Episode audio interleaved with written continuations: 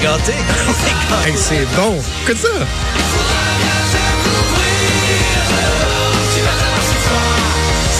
C'est incroyablement bon. C'est ça. le c'est- beat, là, c'est comme, hey, let's go, ça y va, c'est vite, vite, vite, vite. Ça donne juste Hey, sauter, mais puis je- te à. J'aime les arrangements. C'est le groupe Cell Kilt. Selkiss. C-E-L-K-I-L-T, Petit Papa Noël. Un groupe. Et il y, en- y en ont plein d'autres comme ça. C'est vraiment bon. Il y a là une gang de, de- de joyeux lurons, euh, des, des- des violonistes. Des, euh, c'est non, une belle Ils gang. ont-tu des cheveux longs?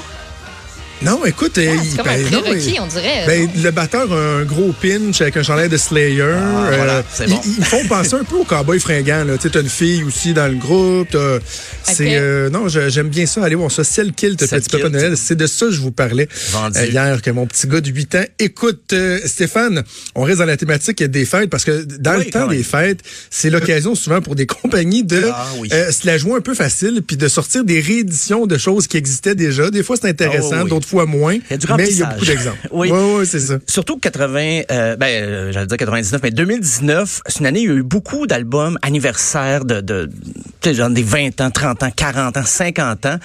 Et en 99, il y avait l'album Surrender de Chemical Brothers, qui est leur troisième album, qui est pas le meilleur, mais quand j'ai entendu la, la réédition, j'ai réécouté, j'ai fait pas déjà 20 ans. Fait, je mettais ça quand j'étais DJ. Euh, c'est pas l'album le, plus marquant des Chemical Brothers, c'est le, troisième, c'est très bon. Mais ça rappelle un peu l'importance que les Chemical Brothers ont eu pour un, certain son techno qui est devenu plus mainstream par la suite.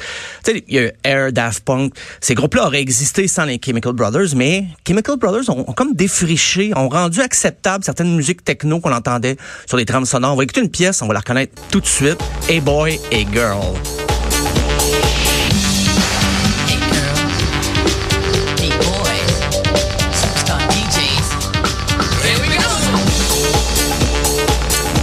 Ça me dit rien. J'ai Ah, non? l'impression d'être dans un mauvais party. C'est un mauvais... Hey, t'es dans Avec un rave, là. Mais euh, les, les- la première partie de la, de la compile, on pourrait dire, ben, de la réédition, c'est, c'est- les mix sont assez fidèles à ce que c'était en 99. Mais il y en a beaucoup des nouveaux, des, des remixes, et des fois c'est les mêmes pièces qu'on a réenregistrées. Il y a des nouveaux invités, il y a Missy Elliott, il y a euh, bien sûr, les- il y a des membres de New Order qui n'étaient pas là il y a, il y a 20 ans. Euh, c'est, c'est intéressant, mais il y Moi, a du stock. là j'ai, j'ai envie d'allumer un light stick puis de faire un massage à quelqu'un. Ah ben écoute, euh, grand bien t'en face, euh, c'est pas moi qui... non, mais des raves, j'ai jamais été Oui, dans un oui. rave, là, mais le monde qui prenne du... Ben, ça sonnait... de des raves? Ben oui, avec l'ecstasy, voyons, dans le temps, c'est une grosse affaire. Ça, ah, hey, masse-moi. Ah, ça, C'est plus des la- massages, Ah, voyons toute la même image. Moi, tout ce que je vois, là, c'est la personne qui, tu sais, il y a tout le temps un petit toc, là. Moi, c'est la personne là, qui tient juste le petit bloc, là, puis qui frappe dessus avec un sa C'est juste ça que je vois. Moi, même Ah, ça, c'est je serais capable d'être off tempo, moi. Ah, ce prix, je l'ai pas fait à la bonne place. Mais euh, non, mais quand même, Chemical Brothers, euh, un, un- un intérêt de l'album, c'est qu'ils font appel à des vrais instruments souvent quand ils enregistrent. C'est pas juste des synthés, des, des samplings. Non, il y a vraiment, il y a de la bass, c'est très fort dans le mix, ça, ça groove et ça rend ça un peu moins rigide. Mais c'est très long. On parle de 28 chansons et il y, a y a un remix qui dure 21 minutes. Pardon? Euh, mettez ça dans votre sous-sol avec un stroboscope puis le party poigné. Euh, c'est, trois heures de musique. Mm. Est-ce, qu'il- est-ce qu'il y a du remplissage? Euh, je crois que oui. Même les fans des Chemical Brothers vont trouver qu'il y a du remplissage parce que je suis pas mal certain que beaucoup de ces remixes qui sont sortis déjà sur des singles, des, des face B qu'on pourrait dire. Euh, donc, on a comme mis ça ensemble en se disant, ah ben ça fait 20 ans, pourquoi pas ressortir tout ça? Mais euh, Noel Gallagher chante sur une chanson, il le, il le faisait en 99 et il s'est investi plus que, il n'a pas juste prêté sa voix, il a vraiment, je pense, participé au mix et ça donne la pièce Let Forever Be.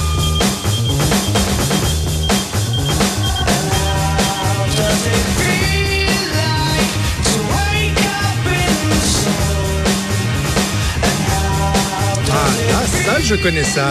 Ouais, celle-là était assez connue, vidéoclip et tout ça en rotation régulière. Euh, c'est un remix de Tomorrow Never Knows des Beatles. Mais, tu sais, je veux dire, on le dit avec un, un sourire là, parce que c'est pas exactement la même pièce, mais les, les clins d'œil sont abondants. Euh, puis Noel Gallagher, même s'il faisait du rock avec Oasis, a toujours eu quand même une ouverture du côté techno, même du drum and bass, jungle dans les années 90. Et il a participé euh, de gaieté de cœur avec les Chemical Brothers. Et ils ont collaboré plus tard après aussi sur les albums de Gallagher, euh, Noel Gallagher lui-même. Euh, on va changer de décennie. Avec un album qui, malgré son titre, l'album s'appelle 1999 de Prince, mais c'est un album de 82. Euh, C'était le, le- le- là, c'est une grosse réédition qu'on a faite et il faut dire que la succession de Prince presse le citron. Je veux dire, je, je, je veux pas être méchant, je les connais pas personnellement, mais je trouve qu'ils sortent beaucoup, beaucoup, beaucoup trop de choses. Et là, mais c'est un très bon album par contre. 1999, euh, c'était avant que Prince soit très populaire avec Purple Rain, mais déjà il imposait un certain son qui a fait sa renommée. Euh, on va écouter la pièce, la pièce titre d'ailleurs, 1999.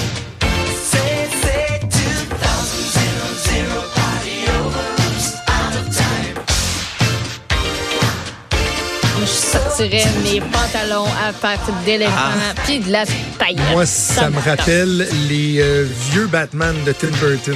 ça. Ah oui. Ben, Il avait fait les, les, les trames sonores Oui, de, de- en effet. dans le temps. Et Tim Burton a toujours été un fan de Prince et c'est c'est pas pour rien qu'ils ont collaboré ensemble. Mais même si c'est pas l'album que, que ben déjà Prince était connu, mais surtout aux États-Unis.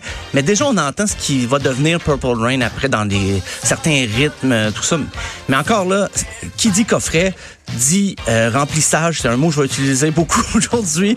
Euh, Il y a 11 disques. Un coffret Hey! de 11 Ah, disques. ah, On retrouve souvent des versions différentes, mais de la même chanson. Et quand je dis versions différentes, là, faut pas écouter trop. Faut, faut l'écouter attentivement parce qu'on verra pas la différence. Il y a des enregistrements qui sont similaires. Euh, c'est- Il y, a- il y a même, on a mis un concert complet de 1982. C'est là que je dis qu'on on, on presse le citron. On veut vraiment tout mettre qu'on peut.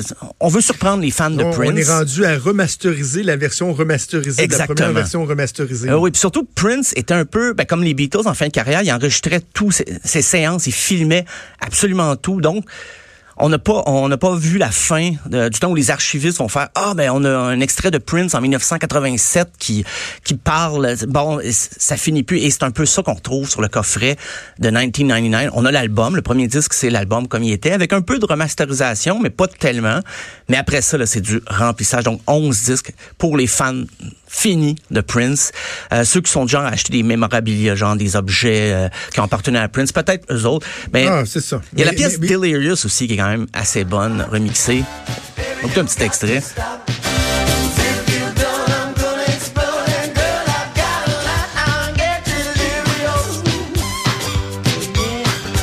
jamais été un grand fan de. Il y a- il y a quelques très bonnes chansons, mais de façon générale, le, le- le- moi, le style me, me rejoint pas tant. Mais surtout, cet album-là, il découvrait euh, les possibilités des synthétiseurs et il les Ouais. utilise à foison. À Ce qui, est, ce qui est pas un gage de succès, des fois, de dire, OK, ça n'a pas réussi à tout le monde, des albums complets faits au synthétiseur. Mais lui, il savait un peu comment s'en servir. là. Il en a fait vraiment euh, un usage approprié. Mais euh, c'est 5h53 minutes de musique. Donc, Wow. euh, bonne chance, même pour les fans. Courage aux fans de Prince. Et je termine en beauté avec un album qui a 30 ans cette année. C'est Dr. Feelgood de Motley Crue. Hein, Motley Crue qui sont partout déjà. euh, il, Ben il y a eu le film de Dirt, mais ils repartent en tournée avec Poison, Def Leppard, Joan Jett. Ça va être la 2020. Est-ce que ce sera l'année Motley Crue? Non, j'exagère un peu. On va se remettre dans le bain un peu avec la pièce titre, Dr. Feelgood.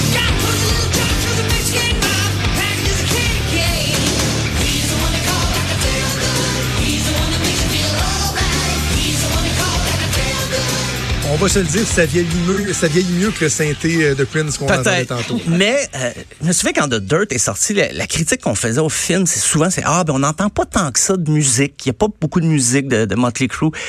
Puis ça m'avait donné le goût d'aller en écouter, mais je peux dire que c'est presque une qualité du film parce que Motley Crue, un album au Ah, complet, je trouve ça difficile un peu. Euh, l'album Dr. Feelgood, je sais qu'il sonne comme une tonne de briques. C'est Bob Rock qui avait réalisé l'album. Euh, puis euh, on dit que c'est une réédition là, pour le 30e anniversaire, mais si vous avez votre CD original ou la cassette, Ça fait aussi. ça fait la job parce que Ouais. on n'a pas touché à grand chose dans ces. Il y a des versions démo. Ce qu'on aurait ajouté, c'est les, les, les grosses tunes là, comme un Kickstart My Heart, Dr. Feelgood, mais en version démo. Donc c'est pas. euh, Pas la grosse affaire non, non, non, non. nécessairement. Mais l'importance historique, je dirais, de cet album-là, autant dans la carrière de, de Motley Crue que dans le rock, c'est que euh, Lars Ulrich, le batteur de Metallica, quand il a entendu Dr. Feelgood, Il a dit, c'est comme ça que je veux que mon, mon drum sonne pour l'album Ah à oui? suivre, qui a été le Black Album. Et c'est c'est Bob Rock qui réalisait. Et le plus drôle, c'est au départ, euh, début des années 80, les membres de Metallica et de Motley Crue, avant, avant qu'ils soient connus, se détestaient parce que c'était deux scènes différentes à Los Angeles. T'avais la scène trash metal de Metallica, puis même Megadeth qui va suivre avec le départ de Dave Mustaine. Mais de l'autre côté, tu avais le air metal avec Motley Crue, tous les groupes là, du Sunset Boulevard. Et euh, se sont déjà insultés sur la rue. Euh, se sont pas battus, mais ça aurait pu en venir à ça. Et c'est drôle qu'à la fin des années 80, c'était la, réconciliation, si on peut dire, euh, parce qu'ils ont aimé le son de la batterie, cet album-là. Et euh, un autre des gros succès qui va nous remettre vraiment euh, les cheveux, vont nous dresser sur la tête, c'est Kickstart My Heart, un inoubliable de l'album.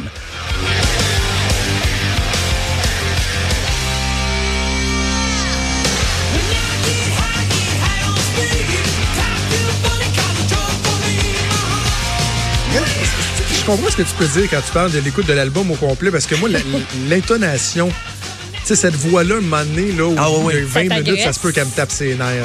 Puis il y avait euh, un pattern, ben, peut-être les compagnies de disques l'imposaient au groupe hard rock, c'est de faire une balade à tout prix, là, une power Ben oui. balade.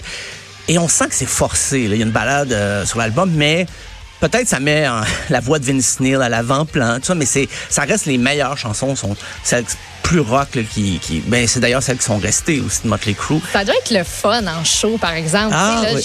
je, je pense avec Def Leppard puis Ça euh, va être gros, Poison, ça va être une grosse tournée. Ça commence le 7 juillet et j'ai voulu partir une rumeur. Puis finalement, ça marche pas. Ah, non. Il y a toujours des rumeurs avant le Festival d'été de Québec. Qui Ouais. qui part en tournée puis qui pourrait venir. Hey, ça marche pas, pas en tout. Le Festival d'été cette année, c'est du 9 au 19 juillet. Euh, le 9 juillet, sont à Orlando. Après ça, les spectacles s'enchaînent le 11, le 14, le 15 et le 19. Ça fait que ça fonctionne On va pas. oublier ça. On va oublier pas. ça. Il n'y a même pas de date canadienne encore. Mais moi, je prévois des supplémentaires. Ben ça oui, peut pas sûr. que. Ils ont 22 concerts. C'est principalement aux États-Unis. Le plus près, c'est Ouais. Boston, mais euh, Ouais, moi, je Boston, prévois. Washington, New York. Il va y avoir des supplémentaires et là, les dates canadiennes vont entrer. Je, je suis certain. Ouais. Certain qu'on va y aller au compte-goutte pour créer toujours un engouement. Donc, euh, les fans de Motley Crue, euh, soyez patients. Je, je suis certain que c'est pas en 2020, ça va être début 2021. Ils vont 2021. finir par être là. Ah Ils vont oui, je suis à peu près certain que Motley Crue va être à Montréal quelque part en 2020-2021. Merci beaucoup, Stéphane. On se reparle en début de semaine prochaine. À lundi. Salut.